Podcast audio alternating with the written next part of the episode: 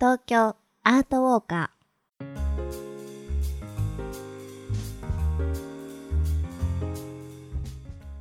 皆さんこんにちは。ナビゲーターの安原もゆるです。そしてお相手は？ーエマちゃんです。よろしくお願いします。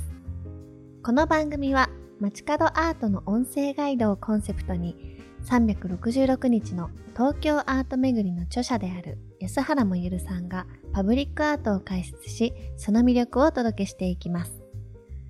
早速ですが今回ガイドしてくれる街角アートは何ですか？新宿三丁目駅のホップステップホップステップです。うん、ジャンプが入ってないんだね。そうそうその辺ね。あ 気がつきましたね、はい。ちょっとはあの私の感想も入れたいと思うんですけど、はい。えー駅構内の壁に設置されている今回はですねステンドグラスの作品の対策になってます、うん。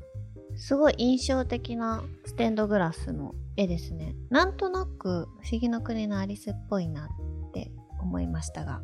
えーそのものズバリだとあ思います本当ですはいそのすごいですねでも印象は大事で一目見て、あなんとなくそうわかるでしょ、うん。まあ、この辺ね、うん。あのテーマにしてるんですね、うん。でまずこのホップステップホップステップがどこにあるのか改めて説明いたします。東京メトロ副都心線新宿三丁目駅地下2階。新宿三丁目方面改札内。改札内にあるんですね。そうなんですね。う、ん。実はですね副都心線それぞれの駅にテーマカラーがあるんですね。あそうなんですか、うんうん。うん。それで新宿三丁目のテーマカラーはうん。藤色なんですよ、へええー。なんで藤色なのかはちょっとねまだ紐解けてないんですけど、はいはい。光の帯と内藤新宿というのをイメージしたらしいんですけどね、うん。で内藤新宿っていうのによく分かんなかったんですけどはい。調べてみたら現在のですね新宿1丁目から3丁目あたり、うん。えー江戸時代に設けられてた宿場の一つらしいんです。はい、有名なお宿があったんですか？そうそう。五街道とかってあると思うんですけどその宿場の一つだったらしいです。副都心線ですが前回紹介した明治神宮前駅の武田壮雲さんの作品希望など、ね、駅構内にアートが多くてその駅のシンボルになっているようなものが多いんですね。そうなんですよね。前にもちょっとおご説明差し上げたように、えー副都心線ではうん、8つの駅にそれぞれ14個の街角アートがね設置されています。はい、この作品もそのうちの一つということで、まあ、おいおいそれぞれガイドしたいと思いますけど、うん本当それぞれ個性的でうんバラエティに富んでいますよね。うんうん意外ですね。副都心線にこんなにアートが、そうね、置かれてるって。うん。うん。本当ねお面白い取り組みだなっていう気がします。素敵ですね。はい、はい、えーさてこの街角アート何匹ものうさぎが描かれてますね。一匹じゃないんですよね。たくさんいる。そうそう。改めてね数えてみたん数ですよ。えてみた。うん、何匹でしょあのね12羽いました。うあ羽ってねあわそうですね。うさなんぎは。かうさぎはうん。なんか諸説あるんですけど、うんうん。1羽2羽って数えるらしいんですよね。はいはいはい。12はいるんですね。12羽いるんですよ。うん。でまあこれ白ウサギですけどね。はい。あの有名なルイス・キャロルのはい。先ほどの第一師匠通りですよ。うん「不思議の国のアアリス」うんその物語に出てくる白ウサギと、うん、うんまあ、それをイメージして有名な銅版画家はい山本陽子さんのうん「不思議の国のアリス」シリーズの作品の一つなんです。シリーズで出していらっしゃるんですねそうなんですよ。山本陽子さんがはいはい。へえ、まあ、多分この「不思議の国のアリス」に見えたのうさぎがベストを着てるからなのかなってちょっと思いましたそうかもしれないですね。そうそうそう。ちょっとこうやっておしゃれだとおしゃれですよね。あアリスっぽいってはい。思いますね、えーまさにその通りです。うんまあ見てわかるようにはい。ホップステップする様子をその連写したような感じですごく躍動感のあうるん。作品に仕上がってるんじゃないかなと思うんですけどね。なるほど。これはなんかこうコマ送りの作品みたいな。そうそうそうそう。そのように思います、うんうんうん。普通ホップステップといったら次ジャンプじゃないですか。さっきねでしょ？ジャンプがないなって思いました。そうでしょ？うんうんでまあ私思うにジャンプだともうそれでもう着地してうん。終わっちゃうじゃないですうか、んうん。ところがあ山本陽子さんは、うん。それじゃあちょっと躍動感が中途半端だなと。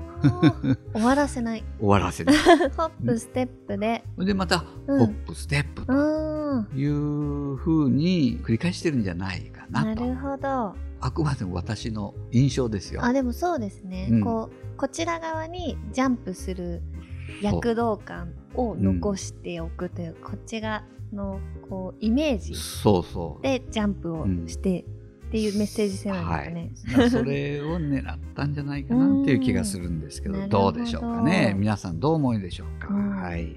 コマ送りみたいなうさぎちゃんだけどお気に入りのうさぎちゃんを探すのもいいですね。そうなんです。それぞれね表情が違ってるのでねよく見ると。うん。まあみんなあの真面目な顔してんですけど、うんうん。それぞれ、うん。まあ、推しをうん。自分の中でですね、えー決めておくっていうのを、まあ、あの見る楽しみの一つになるのかなという気がします。推しうさぎ。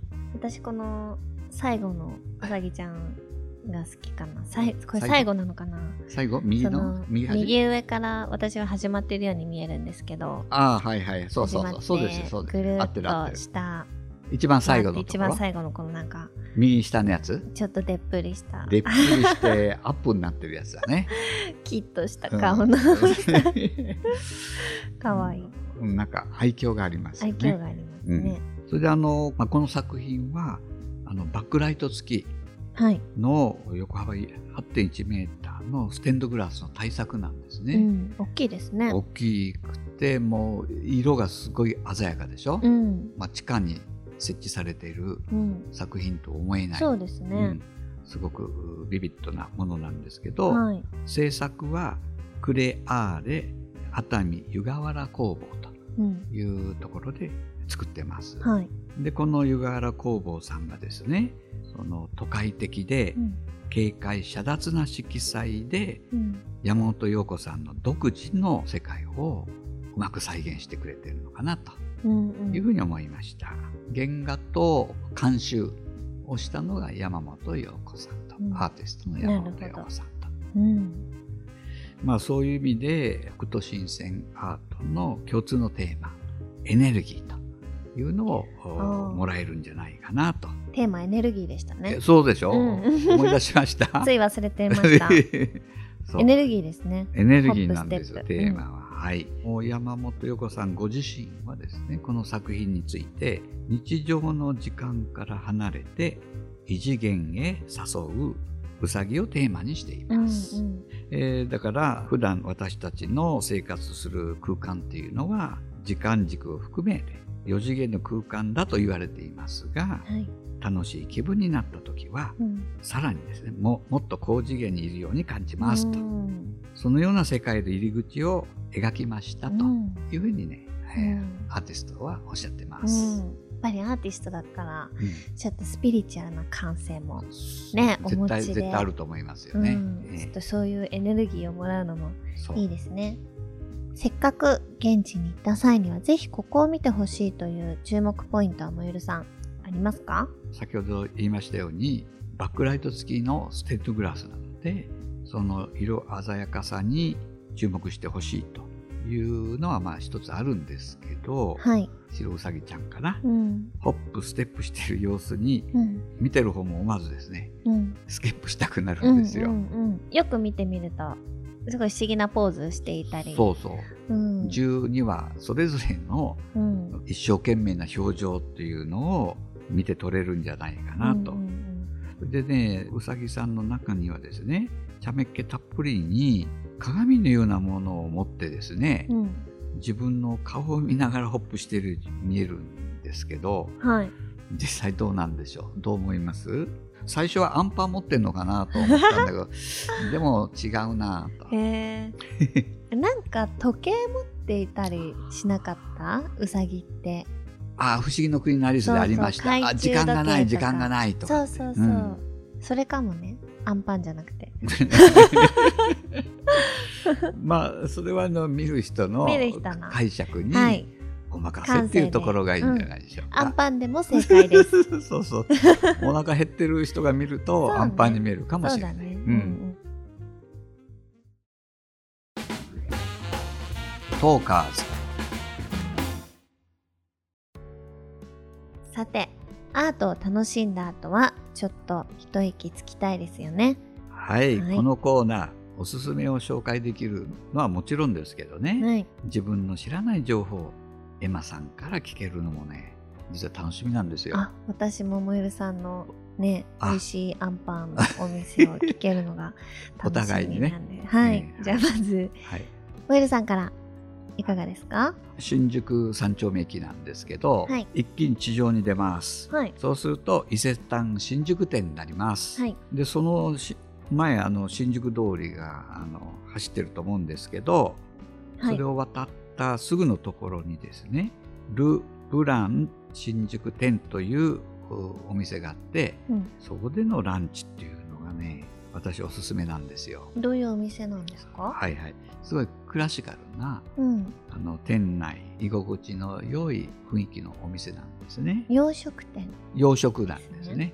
昔ながらの昔ながらのっていうところなんですけど、うんキャッチフレーズはうん。手作りにこだわった洋食とうん。美味しい洋菓子を楽しめますうとん。いうのがキャッチフレーズになってます。うん。でおすすめメニューはですね創業以来20年以上愛されている魚介のドリア。ドリア好き？好きですしかもなんかこの、ザ定番っていうかうんうん。もうおしゃれとかじゃない なんていうんですか？そうだね。もう想像通りのものが出てくるの出てくるんだと。嬉しいい。ですよね、ええ逆にね。お店のね、一押しだそうなんへです。えそれ、と、デザートにはですね、リンゴ、うん丸々1個使ったうん、ベイクドアップル。へえこれは珍しいね。これのセットいかがでしょう？丸々ですよ。えー、美味しそう。うんちょっと食べたくなりました。ねはい。エマさんのおすすめはどんなものがあるでしょ新宿三丁目ですよう、ね。そうです、そうです。私はね、すごいお気に入りのカフェがあって、うん。あの、丸井の地下にある、うん。ブルックリンパーラーというカフェがおすすめです。ああ、聞いたことあるな。ありますか？すっごいね、私広いカフェ好きなんですよ。広くて天井の高いうんカフェ。まあそこは本当はね、なんか外が見えたらいいんですけど、そこはブルック。リンパーラーは地下で、地下はいそう。でも、あの、本とかがすごくずらっと並ってて、カフェ、一人で行くなら、そのカフェでゆっくりしながら、あの、置いてあるあ本。本本読めるの、そう、おー。読んだりもできるし、お友達と結構なんかこう広いカフェっていい意味でガヤガヤしてるというか、うん。なんでこうおしゃべりも盛り上がってもあそうそんなにあの隣の人とかが気にならないよね、そうそうそうそう。多少おしゃべりして。そうですだからなんかこうちょっと今日喋りたいなって日にはブルックリンパーラーに行ってのんびりおしゃべりしていることが多いですああまたおしゃれななんかニューヨークにあるようねな感じの、ブルックリンってつくぐらいだからね。そういうことか。そうじゃないですかね、はいはいはい。なんかちょっとこう工業地帯の中にあるうん。人が集まるカフェみたいなあ感じで。今あの見ますと、うん。その雰囲気バッチシだね。ねありますね、トーカーズというわけでそろそろお時間です。こうねしてみるとやっぱ副都心線エリアのアート結構注目すべきアートがたくさんあってはいはい。いいですね、ええ。今回、えーご紹介しました新宿三丁目駅ですけど、はい、まあ、改札出ての話ですけどコンコース地下1階でうん。伊勢丹出口方面にはい、山本陽子さんのアリスシリーズ？アリスシリーズでね。あるんですか？あのねティーパーティーがあります。あのマットティーパーティーみたいなのありましたよね、あのティーパーティーもあるので、まあ、それを合わせて鑑賞してみるっていうのもひょっとして2の楽しみ方かなと思いました、そうですね。せっかくなら見てみたいですね、はいはい。えーこちらの番組では質問やご要望をお待ちしています。私の街のこのアートが気になるとかこの街を取り上げてなど番組概要欄のフォームからまたはハッシュタグ東京アートウォーカーでツイートしてください。私のエマちゃんアカウントにご感想、ご要望をお寄せいただいても結構です。この番組で取り上げたアートは本日のホップステップ、ホップステップを含めて私の著書366日の東京アート巡りでも詳しく紹介しておりますので、ぜひ番組と一緒にお楽しみください。次週またお会いいたしましょう。さようなら。